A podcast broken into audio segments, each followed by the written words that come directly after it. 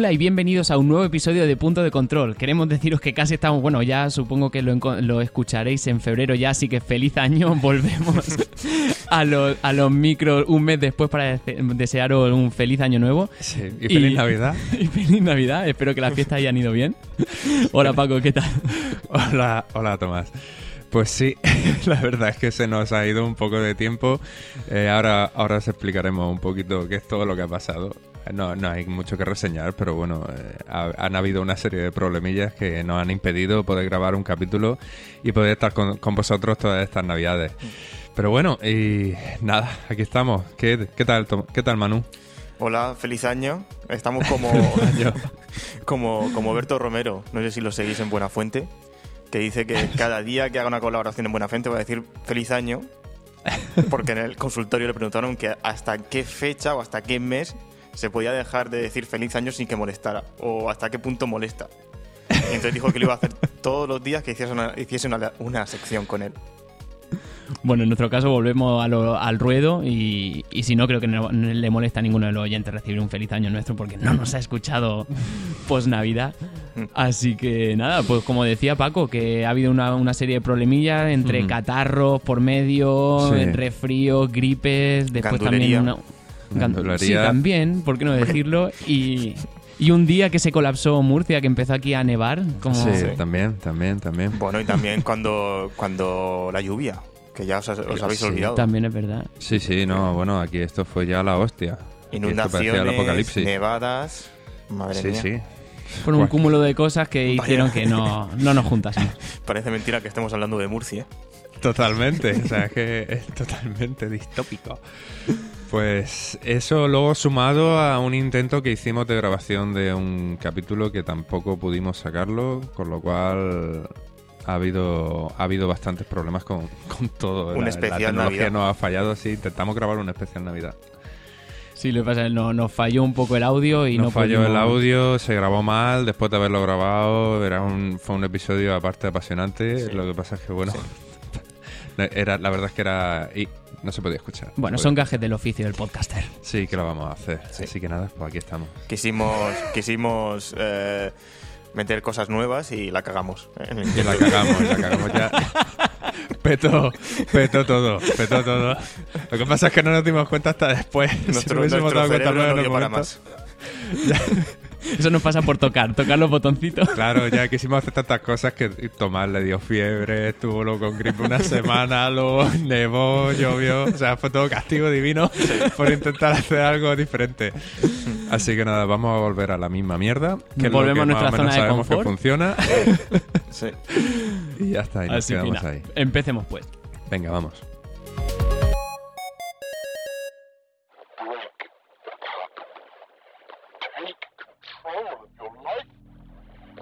The instant you take control, interesting things will happen. Bueno, pues vamos directamente a- a- al tema. Va- vamos al Sí. ajo. A la. Y, y- sí.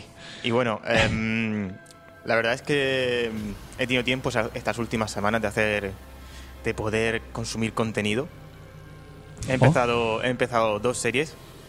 Andaba buscando series, que estaba así en una crisis de, de que no encontraba ninguna serie para ver por la noche. ¿Verdad? Porque ya es que no hay series. No hay Es- series. es- no, hay- de- lo que pasa Ya no- es que no hay, tantas, series. hay tantas que Ya. no sabes dónde elegir. Sea, tienes que seleccionar. Y bueno, una, que es la que estoy viendo ahora, que se llama de, de Young Pop. No sé si la, si la conocéis, el joven. De Young el- Pop. El No, Papa joven. Está muy Ah, chula. no. La recomiendo Vale. 100%. De Jude Law y, de, y sale Javier Cámara. Y es una, una Sí. serie muy chula, muy chula, muy cuidada. ¿Basada en algún papa real o algo? ¿O, o es Eh, ficticio Jude? Law es, es- es el Papa. Pero diga- digo que si el papa en la ficción es un papa que ha existido o es un personaje... Se supone, Sale- se supone que la serie empieza con el nombramiento de este hombre como nuevo Papa. Sale Juan Y, Pablo. y como es. Vale, o sea, pero no eh, sale ningún personaje real, vamos. Es Ya, Ah, vale, pues ya está, entonces ficción. Vale, vale, pues Es es ficción. ficción, vale. Está Hay que en un verla, personaje hay que verla vale. porque es una serie muy, muy crítica, Ajá. con toques de humor y a la misma vez con mucha intriga y mucho. y mucho. Sí, Hay que verla, hay que verla. Es una serie extraña, extraña. Aunque, que no te aunque, no puedes seas, aunque no seas cristiano, eh, da lo mismo, ¿no? Sí, sí, claro. No te puedes esperar Vale, la serie. De hecho, si no eres No, cristiano, mejor. mejor verla. Porque ¿Sí? sí, sí. Vale, vale. Hombre, pues También he tenido tiempo de, de poder echarle el guante a The Last Guardian, que puede jugar, un, puede jugar un par de horas. Ya trataremos eso en algún otro, en otro podcast. Sí. Sí. Y el tema viene a la segunda serie, porque en Navidades eh, decidí, vir- de- decidí ver eh, la nueva serie de Netflix que estrenaron estas Navidades, o, por- o creo que por noviembre o octubre, que se llama Ujú. Dirk Gentil. Dirk Gentil es una serie que no... Sí, detective holístico.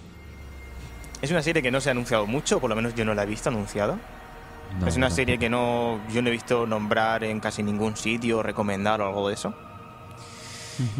Y la verdad es que la serie me parece de las mejores que he visto. Si no en los últimos dos años, estaría muy, muy, muy cerca. Es un pepino bueno. Es una serie un muy, bueno. muy, muy buena. Una temporada, creo que son 8 o 10 episodios de Ujú. 40 minutos. Y es una serie que perfectamente te puede ver en una tarde. O sea, no- ¿Sale en algún sitio en portada en Netflix o algo? Porque es que no me suena haberla visto. Sí Es que, que vi no la de, sale- de OA. Es que la tienes Esa que... sí- Sí. esa me han dicho que está también bien, pero no me he atrevido todavía a verla porque no me, no me llama mucho la atención. Vale. Pero esta yo tuve que buscarla a propósito para poder encontrarla. O sea, no es una serie que me hayan recomendado a mí porque he visto tal. Dentro de que es una serie que te recuerda a muchas cosas que has podido ver, pero no es una serie que me recomendaba. Era, es- era muy raro. Y aparte... ¿Y de no- qué va? La serie es, era serie es muy, muy extraña. Entonces yo voy a explicar cómo empieza, cómo se plantea la serie y a partir de ahí cada uno que haga sus cábalas porque nadie se va a imaginar lo que pasa en esa serie. Es imposible que te lo puedas imaginar. La serie comienza en, en un... Es un asesinato en una suite de un hotel, ¿vale? Ujú. En este asesinato eh, ha incluido, es un asesinato con una, una escena de crimen muy rara, donde hay cuerpos desmembrados o cortados por la mitad, todo lleno de sangre y de vísceras. En las paredes y en muebles se pueden ver como si una criatura hubiera mordido esas paredes y esos muebles con una dentadura que estuviera cubierta en fuego. O sea, son quemaduras que dibujan una dentadura perfecta, una dentellada perfecta. Y para todo ponerlo mucho más extraño, los clientes que tienen habitaciones adyacentes dicen que todo eso pasó en menos de 10 minutos. Solo escucharon gritos durante 10 segundos o 10 minutos, no me acuerdo muy bien si son segundos o minutos. Mm. Pero- Diez creo que eran 10 segundos. 10 segundos, o sea, Mm. el tramo temporal en el que ocurre eso es imposible con lo que, con lo que hay en la escena del crimen. Ahí comienza la serie. Y la serie a partir de ahí... No Hasta sabes, no infinito. sabes hasta dónde No te puede llevar. Yo empecé a verla eh, y voy por el capítulo, creo que es el tercero o el cuarto. Y, y la verdad es que cuando termino de ver cada capítulo, eh, te quedas como diciendo, Sí. ¿qué coño ca- acabo de ver? Qué cabrones, O sea, sí. Es ¿Qué hijos de puta? O sea, No sabes por que te pueden salir ya. No, eh, aparte que te queda, hay situaciones súper raras, hay situaciones muy raras en la película que, n- que, que no se explican y, y me imagino que se va a irán explicando un poco más Sí. adelante, pero pasa todo así como muy loco, muy loco, todo Sí, muy loco. sí. Los personajes son muy raros La cosa... y, y Bueno. es una serie, la verdad es que muy... Hmm. Que te deja cada episodio, la verdad es que te quedas un poco diciendo, ¿no? hostia, sí, te quedas con el culo torcido totalmente. La cosa es que la serie a mí, porque a mí me gusta mucho la serie, las series británicas, a mí la serie me toca mucho. Aunque la serie no es británica, Mm, pero sí que es verdad que uno de sus dos protagonistas es británico. Sí. El protagonista americano es Elijah Wood, Mm. Oh. el que hizo de, ¡Frodo! de Frodo, exacto. Y su compañero es el detective holístico Dick Gentil. ¿Por qué se llama Mm. detective holístico? Porque él dice que él no investiga pruebas. Él dice que las pruebas van a ir a él. Sí. Él simplemente espera que las cosas le lleguen. Y lo peor es que le van llegando. Pero claro, todo eso tiene una explicación en la serie. Que no voy a decir. Claro, no, no. Y Vale, digo- o sea que se genera un poco el género de detectivesco con intriga y ciencia ficción, ¿no?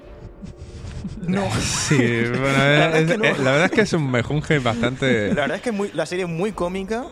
Muy cómica Sí. porque te ríes, porque realmente es una serie que tiene situaciones que tú dices, pero, pero ¿esto a quién se le ha ocurrido? Porque es que no tiene sentido nada. Incluso cuando ves el final y te da toda una explicación, la explicación es que no tiene sentido.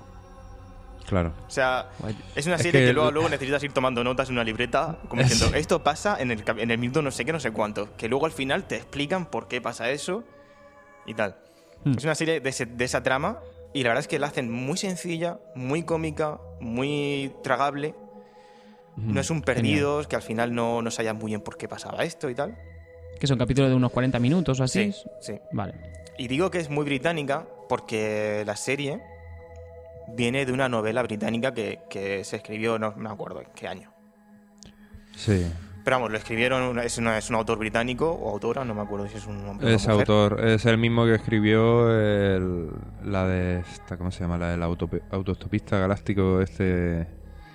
Ay, sí, hombre, la esta la del auto, autostopista galáctico, Ah. que se llama.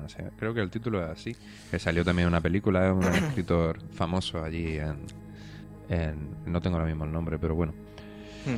Y luego Bueno, aparte la basada- estética, la estética es muy Sí, sí, británica pero vamos, también. Hay que decir, sí, porque la serie está basada. La guía del eh, autostopista galáctico. eh. De Douglas Adams. Exacto. Bueno, pues la serie viene, eh, la- el tema Según viene de la novela, que en Inglaterra ya hicieron una serie hace, uno- un- hace unos años. Y esta serie se la hace, la, creo que la rehace la BBC con Netflix o solo Netflix. creo no, que- creo que la BBC eh, aporta algo, pero la BBC americana, no sí, la sí, BBC sí, exacto. Esta serie la hace una, produ- una productora americana basándose en la serie eh, británica y en la novela. Mm. Y por lo tanto, sí se nota ese rollo británico que se puede. Es que si, si se ve la serie, se va a ver que tiene un rollo británico. Los Sí. personajes son muy británicos, son caracteres Mm. muy, muy raros, con un humor muy, Muy extraño. Sí. El vestuario está súper bien cuidado, la imagen está muy bien cuidada, los colores se cuidan al milímetro. Mm. La música, la cabecera, todo está perfectamente hecho. Se nota que es una serie que, que- que bebe mucho de esa. de, de ese. de ese. De esa ola británica que hemos visto estos últimos años, como puede ser Mm. Black Mirror, pero por ejemplo Sí. a mí me llama mucho más la atención el parecido que tiene con Utopía. A mí, Mm. Creo que lo he dicho antes, que creo que Utopía para mí es una de las mejores series que yo he visto en mi vida. Sí, Utopía mola un montón. Pues esta serie yo creo que bebe muchísimo Utopía. Creo que los personajes se parecen mucho, se, tienen bastante parecido. Los Mm. colores. Bueno, hay que ver la serie, pero por ejemplo, el detective va cambiando de chaqueta y las chaquetas son a, a qué color más llamativo. Empieza con una chaqueta amarilla, luego pasa a una verde, luego pasa a una azul. No sé, juegan mucho con el, con el tema de, de vestirse, de los colores que llevan cada personaje, que tú puedes distinguir al personaje por el color. Lo cual hace Pero que... como pasaba también en Utopía con el personaje Exacto. este con eh, Arby, se llamaba. Exacto. Es que la exacto. fotografía de esa serie es Exacto. espectacular. Sí. Exacto.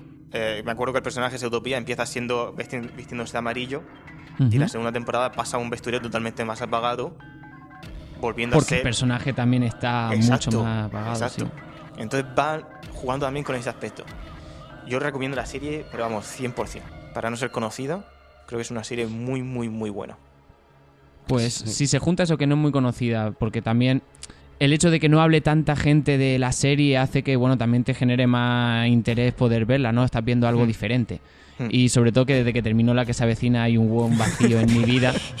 Así que necesito centrarme en una nueva serie y le daré una oportunidad porque pinta la verdad bastante Sí. bien. Quizá que creo que el problema puede ser que la serie realmente se hace corta. Se hace corta. Se ve tan fácil. Y, y es, es unas. Se nota que tiene la intención de ser una serie larga. O bueno, se ve que la primera intención fue hacer una serie corta. Pero se ve que la han alargado a 10 episodios. Y a, a veces tengo la impresión de que la serie estaba pensada para 6 o para 4. Ya. Tengo Lo que pasa es que mucho. veces. Lo que pasa es que pasan cosas tan raras que en una serie muy corta, a no ser que no quieras explicar nada de, de- de lo que pasa y sea simplemente para que tú veas algo diferente, eh, tienes que alargarlo un poco. A mí me recuerda en parte, en algunas ocasiones, viendo por lo que he visto de la serie, me recuerda, no sé si habéis visto vosotros la serie de Fringe. No, no la he Que- visto. No. Vale, es que cuando has dicho lo de Lost, eh, me ha venido a la cabeza JJ y, y Fringe es de JJ. Y, Y la verdad es que tiene alguna similitud que otra en cuanto a situaciones muy raras. Y si es lo que yo creo que pasa en la serie, tendría más de una similitud. Pero a día de hoy tampoco quiero adelantar nada por si acaso la cago. Pero eh, si alguien ha visto Fringe y empieza a ver esta serie, pues a lo mejor empieza a conectar algunos puntos, no que estén relacionadas, pero sí que a lo mejor tengan, que le pueda dar una explicación ya a priori porque ya a lo mejor has visto la otra, no lo sé.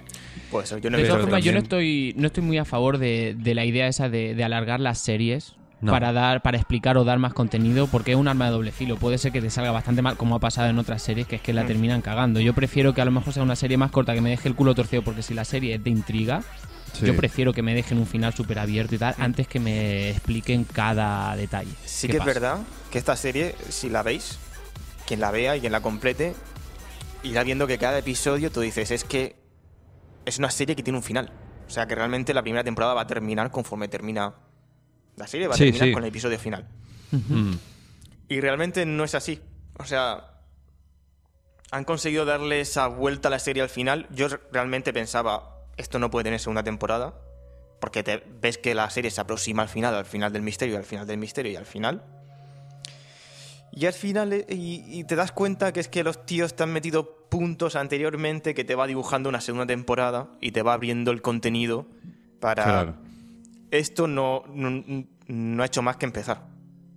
Un poco lo que pasó con Utopía. Utopía yo me acuerdo que el Correcto. final terminó de forma muy cerrada, pero sí que es verdad que había unas ciertas pinceladas que te hacían poder llegar a pensar que iba a haber una segunda temporada, como Mm. de hecho lo hubo.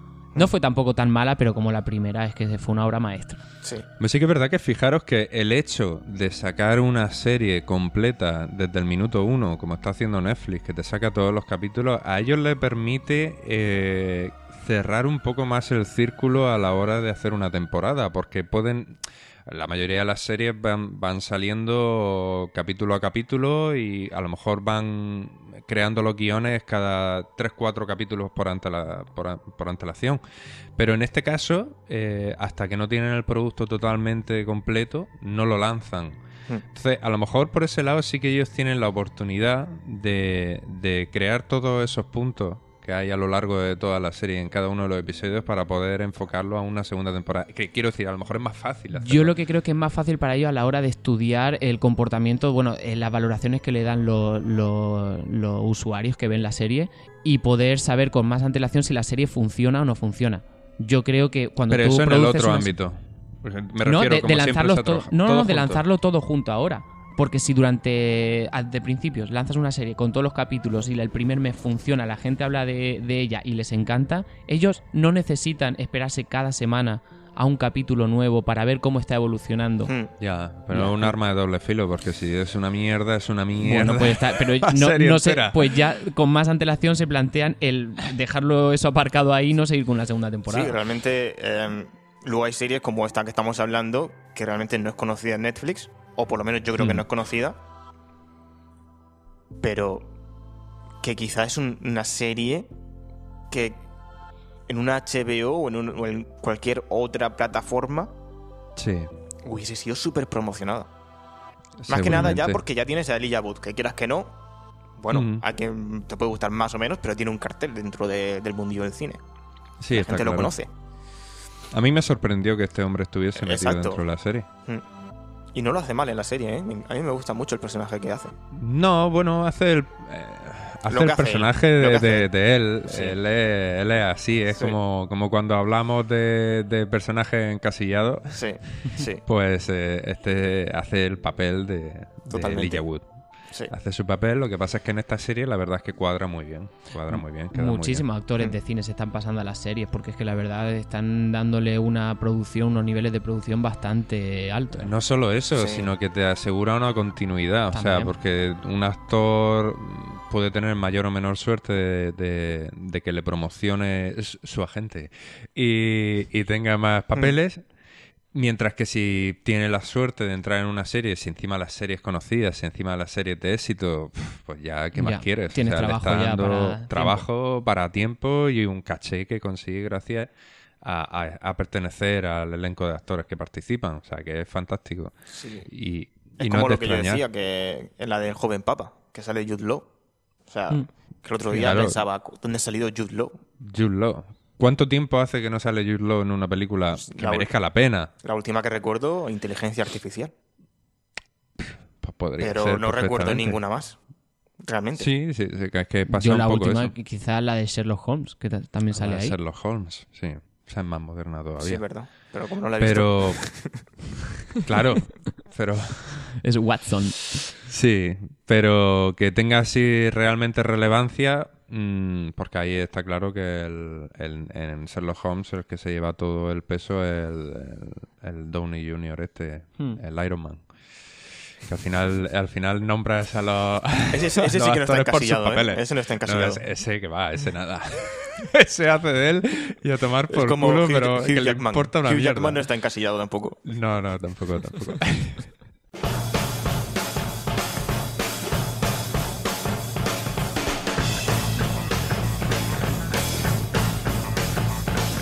Pues mira, pues hablando precisamente de, de series con, con un toque, iba a decir asiático, porque estamos siempre hablando de cosas asiáticas, con un toque in- con un toque inglés, bueno, ya no series, sino películas.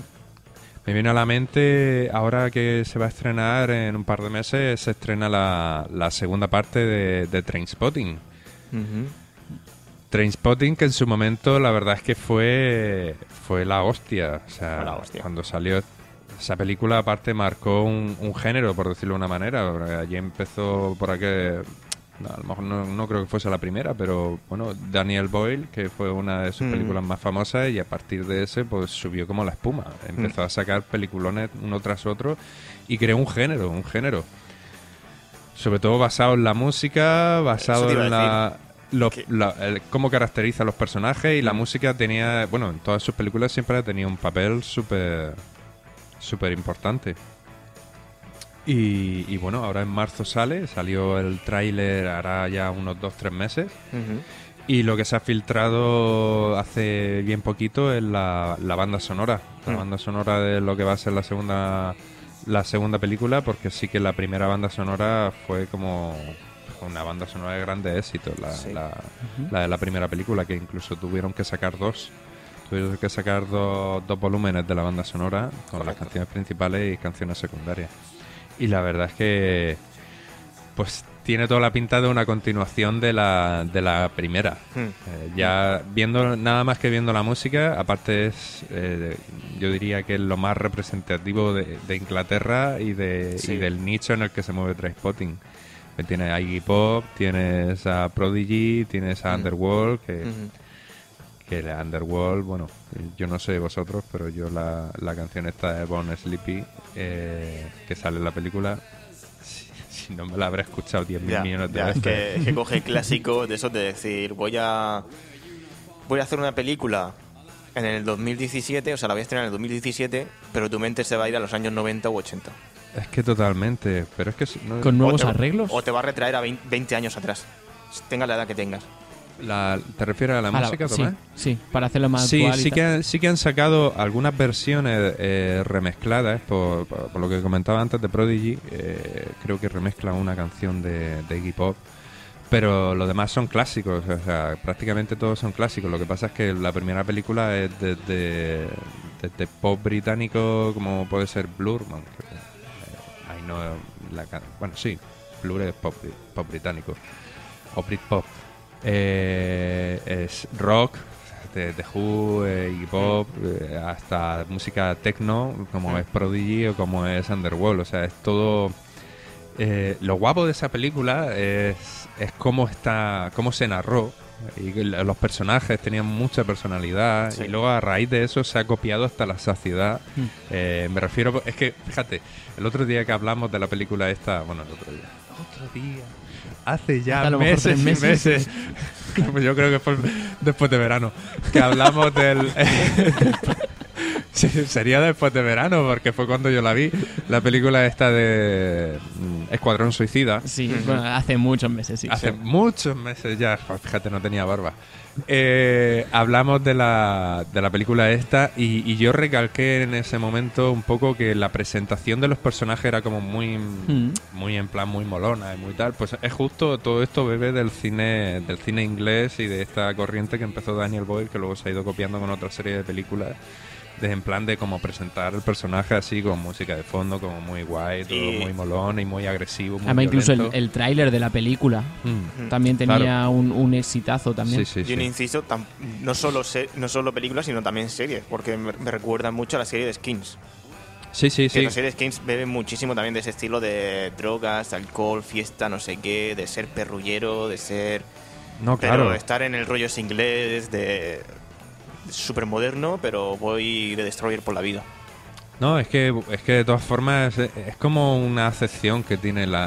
Es como si dices, pues mira, la cultura española eh, se basa en la picaresca, pues Sí. la cultura eh, inglesa se basa en violencia y alcohol. Sí, y, básicamente. y- y drogas, pues no, o no por lo menos 100%, eso es lo que, lo, que, lo que quieren aparentar. eso es lo que quieren aparentar y eso es un poco lo que se ve reflejado en las películas y en el y, y en las series. O sea, es que es un poco ese rollo, así como ese rollo mal rollero, un poco por decirlo de una manera. Podemos decir que, son más crudas. Sí, Es son un más rollo crudas. crudo. Cuando, cuando, hablan- Sí. cuando van a fiesta, si son de fiesta, son de fiestas muy crudas. Si hablan de conciertos, son conciertos muy crudos. Sí, es todo como muy extremista, como Sí. todo muy muy bestia, muy bestia. Sí. Pues la banda sonora es muy, muy de ese rollo. Pues ya te digo, pues Iggy Pop, The Clash, eh, Underworld, o sea, es todo pues éxitos de la música británica y, y algunos pues un poco adaptados a lo que es ahora, pero pero no mucho porque también la esencia de la película es que quiere que recuerde a los años 90, que luego también se está viendo mucho incluso en otra en otros ámbitos de la vida como los 90 parece que, que quieren volver un poco, yo estoy viendo incluso hasta ropa ahora últimamente que te sacan ropa, sobre todo en, en el ámbito de, de- de la mujer, Mm. eh, hay ropa que sale ahora que dices, tío, hostia, si esto se vendía en los años 90 y algunos pantalones, incluso y cosas así. Todo vuelve. O sea que todo vuelve, todo vuelve. Pero Mira las, fíjate las los no- peonzas. De todas maneras, quiero remarcar que, que las dos veces que has hablado de una banda sonora, Paco, ha sido la de Pokémon y la de Trainspotting. Por lo menos para, para- para mí. Qué salto. Las dos son droga pura, o sea. una es psicotrópica y la otra es de, es de esta que te Lo- pone ¿cuál es cuál? Lo bueno, la diferencia de esto es que esta no te la han robado, no te han robado dinero. ¿Cuál es psicotrópica Con cuál esta es- banda sonora. Psicotrópica, Pokémon, por supuesto. Psicotrópica tiene que ser Pokémon, vamos, no me jodas. Dios santo. Oye, pero gran banda sonora la de Pokémon. en su momento, todos mis colegas decían, mira, tío se compró la banda sonora, pero luego bien que me Oye, la pedían para copiársela en cinta. Está muy guapa. De hecho, cuando hablaste de la banda sonora de Pokémon, después yo me la descargué. sí, tío, que está muy guapa. Hombre, quitando ahí que tiene a Britney Spears y a Cristina Aguilera, pues si quitas esos dos, bueno, pues eh, vamos a ver. No, no es la hostia, obviamente, ahora, pero joder, No, pero ya, como pero en su 15 época, años. joder, está muy bien. Hostia, ¿qué, qué más, qué más quieres? ¿Qué Ya más ves. quieres, cuerpo mío? Cuidado que la frase está, es- está muy bien, está muy bien, ¿eh? La banda sonora. Bueno, hay que verlo en perspectiva.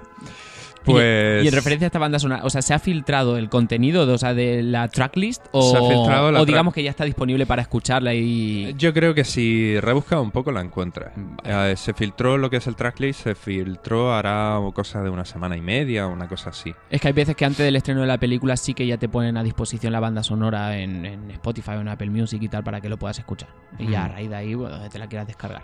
Que Pues no sé si está, si, si no está, tiene que estar casi a punto, porque la película se estrena en España el 3 de marzo. El 3 de marzo llega aquí a España, llega un poquito antes a, a creo que es a Estados Unidos y a Inglaterra. Pero en España la tenemos el 3 de marzo, con lo cual estamos ya a las puertas Buen de día, febrero. además, eh, ya dentro de nada. Sí, no, dentro, dentro de muy poquito. Muy poquito. Porque ya 3 de aparte estamos. Hostias. 3 de marzo. Que el 3 de marzo sale la, la Nintendo Switch también aquí en, eh, en España. Hostia. Bueno, eh, el lanzamiento mundial de la El 3 de Nintendo Switch. marzo llega Trainspotting, llega eh, la Y Switch y llego yo.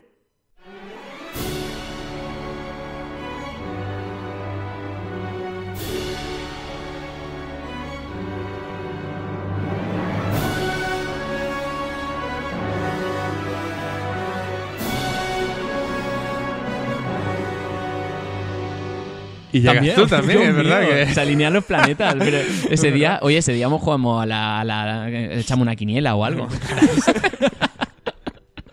Terminado Madre mía, la verdad es que no se alinean los planetas, pero se alinea Manu con la Switch y con Trainspotting. O sea, ¿qué Madre puede salir mía. de eso? Claro, lo tengo en el Manu jugando a la Switch viendo Trainspotting en Murcia. Manu va a venir eh, debajo del brazo con una Switch y del otro lado con la película para que vayan con la entrada del cine para ir a verla. No, la verdad es que, eh, hombre, ¿vosotros cómo veis lo del tema de la, de la Switch? Pues bueno, este, hubo un último lanza bueno, el- una última conferencia, creo que fue a mediados de enero, el 12 de enero así, en donde ya Nintendo dio luz, ¿no? Un poco a todos los interrogantes que había en relación a la consola. Ya, por ejemplo, se ha, se ha confirmado el precio. Mm, Aquí en España saldrá por unos 330 euros, más o menos. Cagada. Así. Sí, es un poquito caro, la verdad. Un es un poquito. Aunque la gente.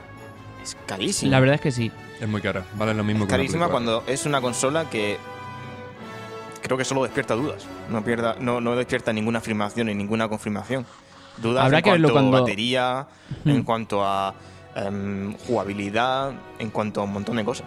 Vamos, yo una consola que aparentemente en un primer vistazo me llama la atención, pero por 300 euros no me compraba eso ni de coña. Hombre, el que es Nintendero, por ejemplo, yo tampoco me lo compraría. La potencia que te da una Play y una Xbox no es comparable. Pero sí que es verdad, una Nintendo 3DS hoy en día te sale 200 euros. Entonces, para un Nintendero que tenga una consola de sobremesa por 130 euros más, yo creo que no lo ven, no lo ven caro. Hombre, de hecho, yo tengo amigos que, que, que han visto que, o sea, que dicen que no es cara la, la consola. Les encanta Nintendo y que dicen, o sea, alaban el precio que tiene, porque pensaba que iba a tener un precio más caro. Yo solo digo que mm, vale 330 euros sin juego. Bueno, sin juego. Sin, Sin juego, la, que, la que van a lanzar, sí. Sale el Zelda el mismo día. A 70 pavos. O sea, Después habrá packs, 400 habrá packs, igual que con la de Play. un- Entonces, de una estamos, pasada. estamos hablando que son 400 pavos. Y eso cuando Eh, llegas a la FNAC o al corte inglés o donde quieras llevártelo, verás la PlayStation al lado por 250. No, Ya, no, está claro, al mismo es que- precio, está al mismo precio. Va- eh, bueno, yo creo que lo estuve mirando y Pero me parece que la Play 4, pero a lo mejor con algún juego. Es injusto compararlo, te digo, ¿eh? La Play cuando salió costaba 450 euros, 400 euros y ahora la pillas por pero no, 319 No, con no juego y con un No tera. me jodas. La PlayStation O sea, cuando salió, salió en paquete con juego seguro. Y es una Hmm. consola con 500 gigas de disco duro o un tera. Y con mucha más potencia y mucha más actualizada al mundo real de ahora mismo que la Nintendo Switch. O sea, la- Hombre, la yo- Nintendo Switch es una consola de hace cuatro años. Eh, te doy la razón, Mm. pero te, mm, veo lo que tú me dices, pero déjame que aporte. Eh, Es que no está enfocado en, eh, al mismo mercado. claro, y- es lo que te quiero, es lo que iba a decir yo. Eh, mm, si nos vamos a intentar comparar una videoconsola con otra por la potencia, está claro que, que- no tiene ningún sentido. Porque estamos hablando de que la, la nueva Nintendo Switch está a caballo entre una Play 4 y, y no llega a la Play 4. No no, llega, no llega a la Play 4. Está entre una Play 3 y una Play 4, ¿vale? Eh, lo que sí que ellos tienen que aportar, como siempre que intentan hacer algo diferente, es eso, es la diferenciación en cuanto a la forma de jugar a los juegos y luego ya pues sus, sus juegos sus juegos propios. O sea, sí Reinventar un poco sus juegos, porque ya es una, una consola de sobremesa. No puedes hacer juegos rollo una Nintendo Claro. 3DS. Vale. Yo Luego compro, también os tienes- compro ese argumento. Os compro ese argumento de que no se puede comparar en cuanto a potencia, porque es una consola totalmente diferente y con otro Sí. propósito, pero entonces no Sí. me la saques a un precio mayor que las consolas del mercado. Si no quieres que se te vean, no, se te- no quieres que se te compare directamente con las consolas, los, los competidores que hay en el mercado, entonces no me lo saques a ese precio. O por lo menos ofréceme algo más para que yo te pueda comprar tu consola y al final el precio que me estás ofreciendo Hombre, no sea tan algo abultado más, como parece. El algo más es que es una consola que es portátil y que es de sobremesa. Bueno, Bueno, pero hay que cogerlo también un poco con pinzas eso. A ver cómo es- es de portátil. Pues mira, por lo menos hoy en día la autonomía, lo que han dicho es máximo 6 horas. ¿Vale? En condiciones normales. Que serán Se- tres o dos. Según el juego. Y, con el- por supuesto, con el brillo al mínimo, Exacto. Exacto. con todos los gráficos todo bajo y tal. 6 horas. Por ejemplo, el Zelda va a durar máximo 3 horas de autonomía. ¿En qué momento te sacas tú la consola para jugar durante dos horas y pico al Exacto. Zelda? Eh, también esto, a ver, eh, yo creo que esa consola se va a usar sobre todo en sobremesa. El que lo llegue a usar a nivel de una portátil lo va a usar de una manera anecdótica, no lo va a usar en plan... O sea, la gente no se va a comprar esa consola porque pueda ser portátil. Porque por una consola que, que es portátil, se compra una consola como puede ser la Nintendo 3DS y si la quieres más barata te pillas la 2DS. Le- le- esto es un plus, es un plus porque tú, tú, Pero- puedas jugar en un momento dado, pues sacártela que no vas a estar jugando en la calle, porque que yo al Pero- menos no me voy con una videoconsola que me ha costado 300 pavos, aunque me hayan costado 200, pero no me voy a la calle a jugar eh, a la consola como se veían estos jugando ahí en la cancha de baloncesto en el primer anuncio. Pero pero bueno, es, es algo que tiene, que tiene de, de plus, que ya tenía, incluso tenía, no a nivel de portátil de coger y sacártelo a la calle como tiene esta, pero sí, por ejemplo, la Wii U permitía jugar en el mando ese feo gigante que tenía Mm. y podía jugar sin tener que usar la pantalla. Yo lo veo más como eso, o sea, puedes jugar a la consola sin tener que estar conectado a la televisión. Puedes tener la televisión en una cosa y puedes tener la consola en la mano y mientras jugar a otra cosa. O lo sea- veo más como esa posibilidad Como la PlayStation 4 con la, con la PS Vita. Sí, solo que a ti la PlayStation 4 te, te obliga a tener que comprarte la PS Vita y aquí tú ya tienes toda la consola integrada en un Ya, en la PS Vita. ¿qué, qué autonomía te da la PS Vita? Pues tampoco te da mucha autonomía. Estamos hablando, a lo mejor te da unas 6-7 horas.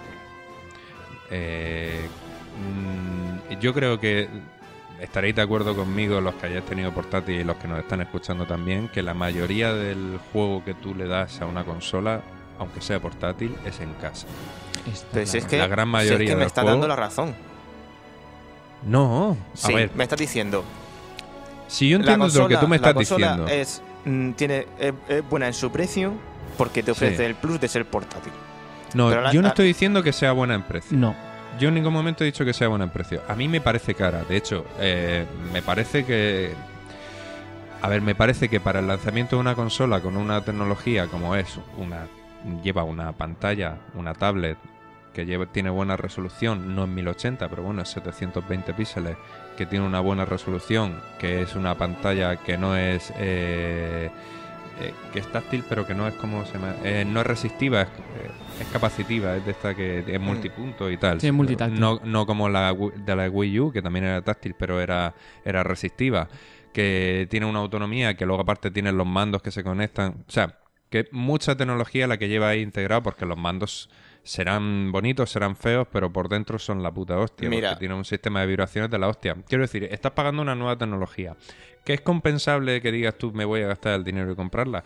Yo no voy a ser de los que primero se la compren. Hasta que no saquen un paquete, al menos que venga con un juego. De y, todas que baje, te- y que baje de precio para que yo a mí me cueste la consola 330 euros. Ten en cuenta que esa con consola, un juego. esa consola vale solamente te viene 330 euros, los juegos costarán 70 euros mínimo. Son juegos que vienen en cartuchos de micro Sí. SD, o sea, no son juegos físicos. La potencia, por lo cual, o sea, por lo tanto, no será como un Blu-ray de una PlayStation 4. Pues no sé qué decirte. Pues, por ejemplo, la, la Nintendo Switch te viene con 32 GB de memoria interna. Lo puedes ampliar con una memoria eh, SD, pero una Play te viene con 500 GB. Ya. Vale. ¿Y Vale qué? que son, Sí, pero va- vale, pero es que son vale, pero tipo- justifica ¿qué tipos de un juego? juego de 70 euros. Vale que vaya en cartucho? Exacto. Los exacto. juegos de A Super Tengo que yo. recordar que los juegos de Super Nintendo en cartucho valían 15.000 pesetas. Me da igual, caro. O sea, claro, pero, no es lo que vale. No, no, no, no, no, juego. no, no, no, te- no, Es no lo te que vale un acepto, no te acepto ese argumento. No te lo acepto. A ver, eh, cómprate una mierda de juego por no te lo 70 euros para la Play porque 4. La Super Nintendo en aquel entonces era la mejor consola del mercado. ¿Y qué? Bueno, Es ponte que la Mega la Drive. Pero es que la sí, Mega Drive no te iban a costar tampoco 15.000 pesetas en la Mega Drive. Por supuesto No. que sí. Por supuesto que sí. Pero cojones. Nintendo peleaba de tú a tú con Mega Drive. Ahora la Switch no puede pelear de tú a tú con las otras dos consolas. Pero si es que no Entonces se no trata de pelear con 70 tú a tú, se trata de de recuperar el dinero invertido que está haciendo esa gente. Los juegos, desde que yo tengo Perdona. uso de razón, valen 70 euros recién sacados.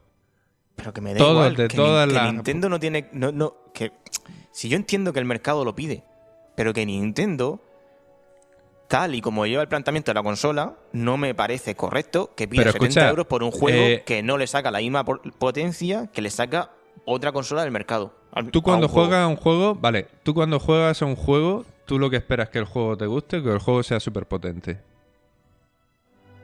Las dos cosas. Esperas que sea súper potente, necesitas que para disfrutar de un juego necesitas que sea la hostia de potente que pueda ver hasta los poros de la piel.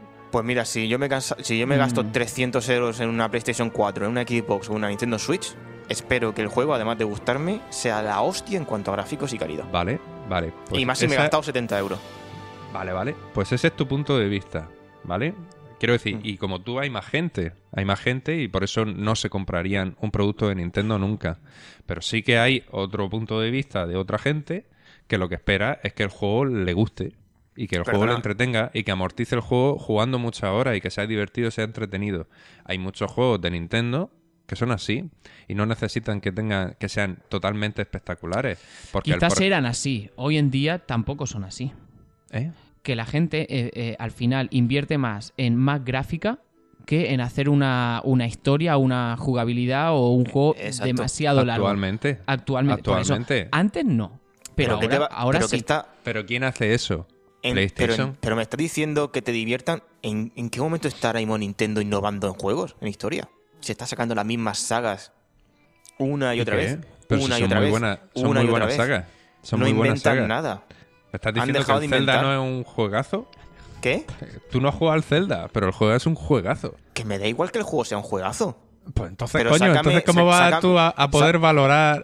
Sácame. La videoconsola, no la sácame puedes valorar. Zelda. No me saques Zelda, sácame Zelda. Yo qué sé, No, innova, hombre. haz algo nuevo. Pero es Ya que no... A ver, que innova bastante. El nuevo Zelda, la verdad sé- es que está, muy, muy, muy bien. Y es muy diferente a, a los anteriores. Pero Siempre que se habla de Nintendo, todo el mundo es que Zelda. Todo el mundo es que Zelda. Bueno, bueno, cuando hablas de Play tío, 4, cuando tú 200 hablas de euros. Play, antes hablabas de Play, hablabas de Final Fantasy o hablabas de Tomb Raider o hablabas de, de, no sé, lo, Ahora lo mismo, está- ¿de qué coño el hablar? insignia de ahora una Por eso te digo. Yo me acuerdo cuando estaba Nintendo 64, Nintendo 64 Hmm. sacó eh, el Smash Bros. Sacó Sí. sagas como Pokémon, vale. Te puede gustar o te, te puede gustar más o menos esos juegos y esas sagas. Pero Nintendo 64 inventaba cosas. Nintendo en esa- aquella, en aquella época sacaba juegos para competir directamente con PlayStation. Y realmente le hacía la batalla a PlayStation. Sí. Porque había, habían juegos en Nintendo 64 que desde luego le daban mil vueltas a PlayStation. El Golden Eye. Mola un montón. Bueno, también está es que guapísimo. la, la- Pero- la capacidad que tenía la Nintendo 64 era mayor que la que tenía la Play 1 en aquel entonces. La Play Ya, 1 era de claro, 32 era mejor bits, la- consola. Después era sacaron la mejor consola. GameCube y siguieron con los mismos juegos que Nintendo 64, pero los mejoraron. Y decía, hostia, es que la GameCube también tira. Sí, que ya empezaba que a salir la Dreamcast, la PlayStation 2 y tal. Lo que Pero pasa es que, Nintendo día, siempre tío, ha ido Nintendo un poco a la suya. innovar algo. Eh, Sí, algo. pero mira, ahora ha conseguido hacer una cosa con esta nueva consola, que es que ahora todo va, va fun- funciona todo con Nvidia, que nunca con la tarjeta, con el- los procesadores y la Ah, vale. Nvidia te refieres al sentimiento o Nvidia, Nvidia. Y, y eso no lo ha hecho nunca, lo cual permite la entrada de muchos más desarrolladores a crear juegos con esta consola. De hecho, cosa- se han confirmado bastantes desarrolladores. y- Claro. Y, y tiene pinta de que van a sacar bastantes juegos. Claro. Eh, también os digo, eh, entrarán tanto, tanto, tanto third parties como, como a nivel de indies, de juegos indie y tal, porque básicamente eh, en Play, tanto en Play 3 como en Play 4, el tema de los juegos indies que no necesitan un- una gran gráfica y tal y cual, está funcionando muchísimo. Yo es que lo veo de otra manera como lo ves tú, Manu, porque tú te tiras más por la potencia y a mí la verdad es que la potencia pues me da un poco igual. Hombre, sí que me gusta jugar a un juego que tenga mucha potencia, pero siempre y cuando sea bueno. Pero la verdad es que yo juegos que pueda decir que sean buenos y que tengan A una ver, gran tienes- puencia, puedo decir poco. Tiene su encanto en los gráficos. Por ejemplo, The Last Guardian, lo estamos jugando Exacto, Manu y yo ahora. exacto. No es un juego que sea súper potente gráficamente Claro a la no. hora de las texturas no del quiere. personaje y tal, porque no quiere, no, pero de, de- de- no, bueno, No. En, en paisajes sí, en, En la paisajes hostia. es la hostia. O sea, el juego, si es bueno, es por los paisajes y por el entorno. Sí, sí, porque después el personaje y tal, pues, a ver, es unos gráficos, son unos gráficos distintos. Pero Claro. tiene un porqué. Esos gráficos. Ya no han explicado el porqué. Porque Han querido eh, hacerlo ¿eh? parecido a, lo- a los anteriores. Han querido hacerlo parecido a los anteriores y que respirase lo más parecido posible. Incluso no podían hablaba- de repente hacerlo fotorrealistas cuando ni el No. Ico ni el Shadow the Colossus lo son. Lo hablábamos de camino aquí antes, incluso la jugabilidad. Hoy en día puedes hacer un juego con una jugabilidad muy realista y el de Last Guardian tiene una jugabil- jugabilidad que parece PlayStation 2. Sí, sí, es un arcade, es, es un juego para disfrutarlo, para, para, para no calentarte la cabeza. Que si te la calientas en algunos puzzles, ¿vale? O como salgo de esta situación, ¿vale? Pero no es una esa de. No es que ahora voy a hacer un. Voy a te- interactuar con este, este elemento para poder coger más. No. Es un juego muy, es un juego muy simple. Pues, es la personalidad de los juegos de Nintendo y yo creo que seguirán siendo así durante mucho tiempo. Pero, por Hmm. ejemplo, un Last of Guardian quizás es un, es un juego que a mí me encaja mucho en la filosofía de Nintendo, Hmm. pero que una Nintendo Switch no puede llevar, no puede, no puede ¿Por manejarlo, no puede aguantarlo. Bueno, pero sí que pero si le bajase los gráficos sí podría Pero aguantarlo. es que si le, si le baja los gráficos ya no es el mismo juego. Pues sí, tío, porque yo he jugado al Shadow the Colossus y he jugado al Ico y son muy parecidos entre sí. Y me imagino que el The Last Guardian este será también parecido en esencia. Y no es súper necesario que tenga unos gráficos súper graficantes. Ojo, que tampoco estamos hablando de que Nintendo Switch vaya a tener una puta mierda de gráficos. Ya, ya, no, que no van a ser fotorrealistas, no van a ser no fotorrealistas. te digo, bueno, Zelda también ha salido un Mario. Está pero el bien, Zelda- está- hay diferencia el- con los de la Wii A ver, o Wii U. el Zelda se ha querido hacer así. Claro. Se ha querido dar la estética de dibujo Claro, animado. sí. Mm. No es que todos los juegos esa sea la mayor potencia, es que se ha querido hacer de esa manera. Pero que se pueden hacer juegos con unos gráficos interesantes y potentes, se pueden Mira, hacer. a mí solo me van a si te paras si a pensar en el un- Zelda, el Zelda se ha querido hacer a cosa hecha de esa manera, porque es la es un poco la línea que han llevado desde que salió el juego de la Game Boy Advance, el, el The Minish Cap, que intentaron darle la estética de ese más de dibujo, luego sacaron el Wind Waker de la, de la GameCube, que tiene esa estética de dibujo, y luego ya lo único que han hecho ha sido seguir dándole ese rollo, exceptuando el Zelda este que salió también para GameCube, que, que- al cual no he jugado, no me acuerdo ahora mismo el nombre, o sea, un lobo o algo así, de Night, no sé qué. Pues eh, es la estética que ellos han querido dar. Entonces tampoco estamos hablando que... Porque tú juegas al Mario Kart y a mí me parece que tiene unos gráficos muy buenos el Mario Kart. Que, ¿De qué acuerdo que son plataforma? Mario... Pues en la Wii U, por ejemplo, no se ve nada mal el, el Mario Kart. Yo ya te la digo, Switch se mí verá mejor. Nintendo Switch solo me convencerá cuando saque el Smash Bros, el Mario Party y el Mario Kart. Bueno, Y algún Pokémon. Claro. Y No, algún no, pero Pokémon, sí. Pokémon Snap. Dios, qué juegazo. Pocas Lo horas. tengo, lo Pokémon tengo para la Stadium. 64, ¿eh? Lo tengo Pokémon para- Sí, Stadium pero para pocas horas he, he jugado yo ese juego. Madre mía. Si estamos todos de acuerdo en una cosa, y es que la consola mm, sin juego a mí me parece a día de hoy cara. Sobre todo teniendo en cuenta la previsión de lanzamiento del catálogo de juegos que existe para este 2017. Eh, porque, por ejemplo, va a salir el Zelda, pero el Mario no va a salir, me parece que hasta abril o una cosa así, o, ma- o mayo, o no sé, más tarde. El Mario Kart también va a salir más tarde. Y entonces, pues, que son los juegos que un poco enganchan a que tú te puedas comprar la consola. que, Bueno, el Zelda va a enganchar, por supuesto, pero, hostia, no es más coloso que te saquen un pack que te venga ya con el juego, hostia. Más después de todos esos precios, más los servicios, porque ahora se meten también de lleno en, el, en la jugabilidad online. Y hasta otoño lo pondrán gratuito, ya después habrá que. Sí. pagar tu suscripción para Pues poder jugar online. yo creo de- que lo han a hecho-. Creo que la planificación es eh, poder bajar la consola muy cerca de Sí. la mitad de precio de aquí a Navidad. A ver, yo, yo tengo muy claro... paquetes. Claro, Para yo tengo Navidad, muy, para muy claro que para la el año que Navidad. viene, seguramente para las navidades del año que viene, yo me la voy a comprar. ¿Por Exacto. qué? Es que eso es lo que yo es creo una que consola la gente se va a esperar esos meses. Claro. Pero tú crees que bajará de precio, porque a mí no me suena Nintendo que baje precio de no creo- la Nintendo 3DS. no creo yo que creo que vale precio, igual que Pero cuando sí que te incluya un paquete de jue- juega online y dos juegos por Sí, 340. eso está claro, eso lo harán, eso lo harán, eso está claro. Y lo, final, lo último que han estado saldrá. haciendo con los últimos paquetes de juegos que han estado sacando para la Wii U, porque ahora mismo te cuesta lo mismo una Wii U con, con dos juegos, me parece, que lo que va a salir la Nintendo Switch sola, sin juego. Lo que están haciendo últimamente es que te dejan preinstalado dentro de la consola ya un juego. Es- Están haciéndolo en la Wii U. Con lo cual es posible que hagan lo mismo en los posibles packs que vayan a sacar para Nintendo Switch. Pero creo que es una consola que es interesante que, bueno, a mí me, me parece básica para tenerla en casa. Me refiero, no esta consola, sino una consola de Nintendo.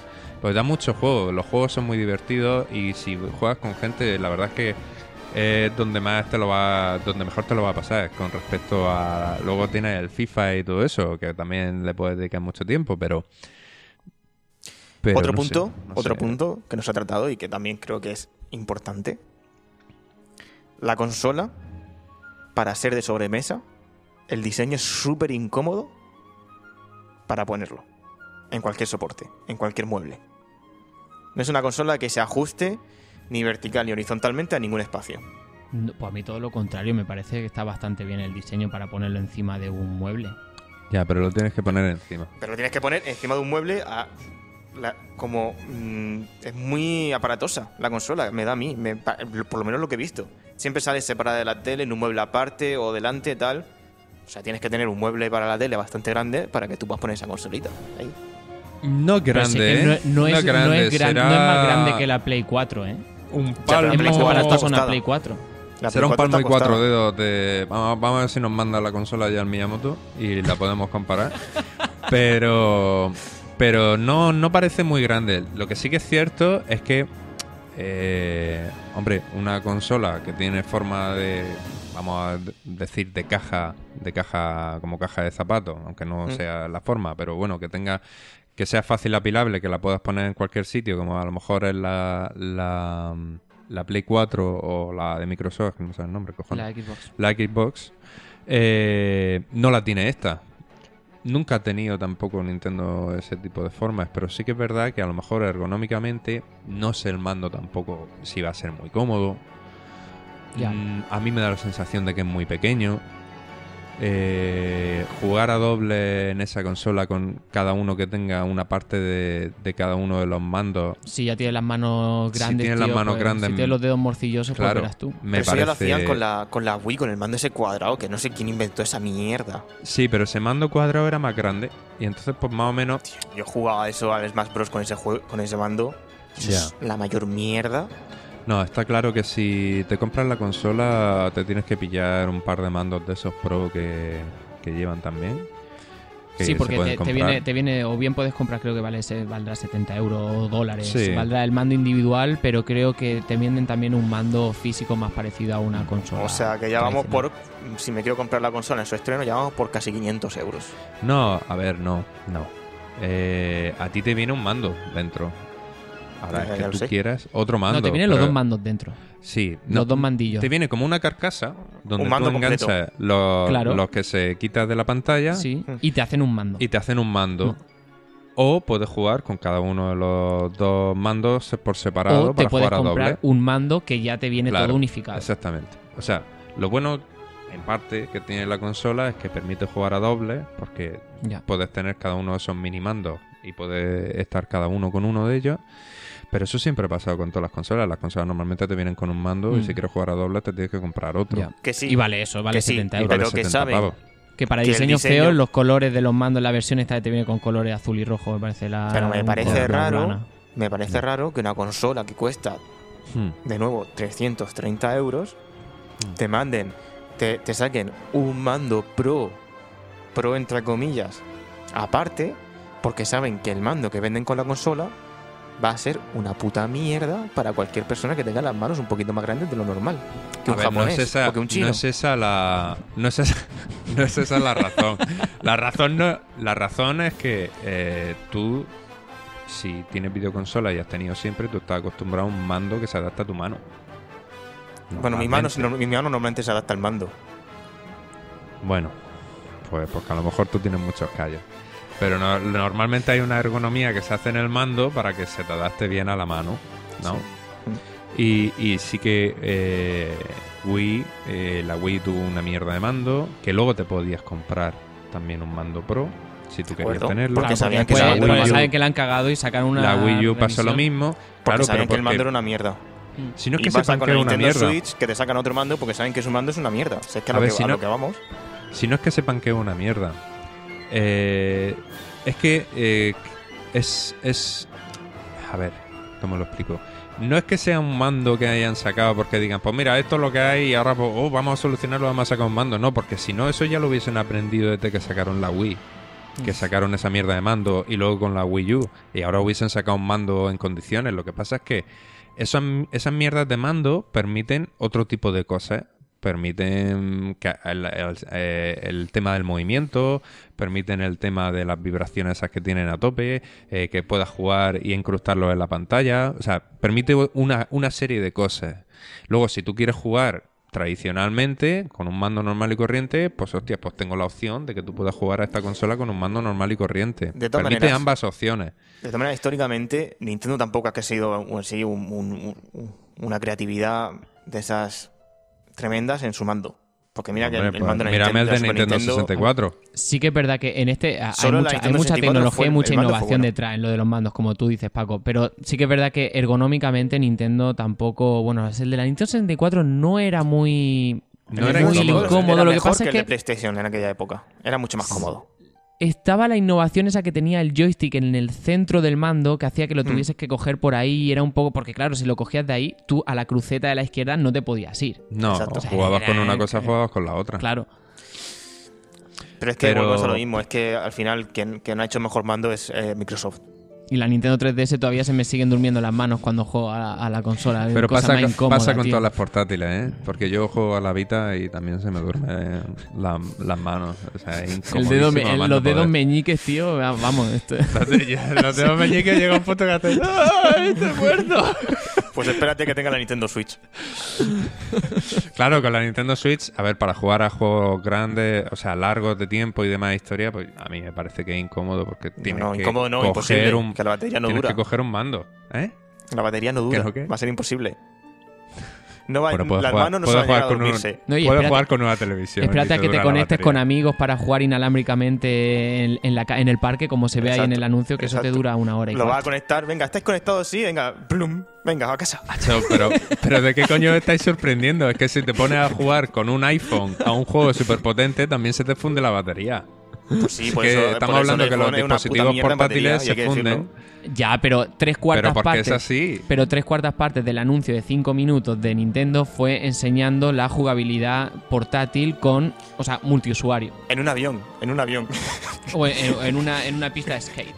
Que era un avión que faltaba que, que se pidiera Sí, cuatro whisky sí, y yo lo no discuto, yo no discuto que el que ha hecho el anuncio lo haya hecho un poco como el culo, pero a ver, yo por ejemplo, si me compro esa consola, yo sé que la voy a jugar para estar en sobremesa. O sea, yo el tema del portátil me lo voy a pasar por el forro. Bueno, pues entonces igual. estarás comprando una consola overpriced. Bueno, yo es que a lo mejor espero a que down the price, a que baje un poco de...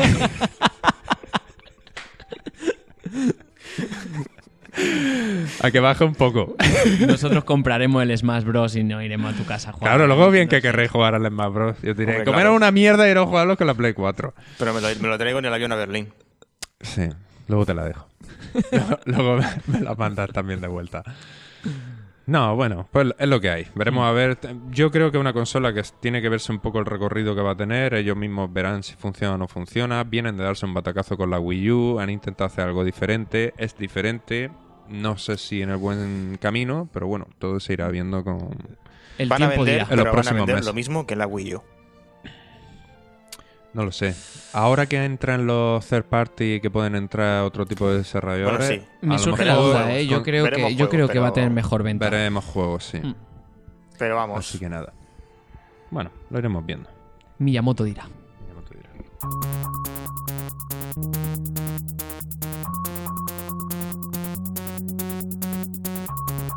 Bueno, y llegamos al final de este episodio post Navidad, ya en febrero, y bueno, con ganas de haber vuelto a estar enfrente del micro. ¿Cómo os habéis sentido? ¿Bien? ¿Os habéis puesto nerviosos otra vez? ¿Algo como al principio? Normal y corriente. Yo, Claro yo que es sí, que me, he soy puesto, un- me he puesto la espumilla ¿Tú te esta amarilla puesto? que parezco que ya que, que estoy en la SER. Es que es verdad, esta- estas espumillas que nos hemos puesto de- Sí. son muy pro, parece que estamos en la radio. Y ya con el bagaje que tenemos, esto es... Madre mía. cantar. Anda, sí.